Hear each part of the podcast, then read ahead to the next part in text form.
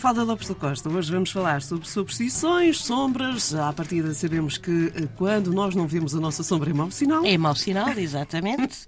Mas há também uma velha crença segundo a qual a nossa sombra é a nossa alma, razão pela qual devemos ter muito cuidado com a sombra que projetamos.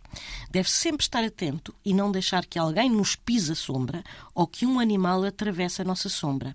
E também se acredita que as crianças não devem pisar a sombra de um adulto, porque isso pode levá-las a não terem alma própria. E no sul de Itália, acredita-se que nunca se deve deixar que a sombra de alguém se projete sobre um caixão ou sobre um túmulo, porque isso, obviamente, traz muito maus augúrios. E é conhecida a tese que se alguém de repente ficar sem sombra é porque o diabo lhe roubou a alma. Mafalda Lopes da Costa, a rubrica de hoje é um desassossego. Um desassossego. Uma pessoa se acreditar nisto não faz outra coisa a não ser olhar para a sombra e quem está a pisar a sombra e quem atravessa a sombra e como está a sombra. Exato, exato.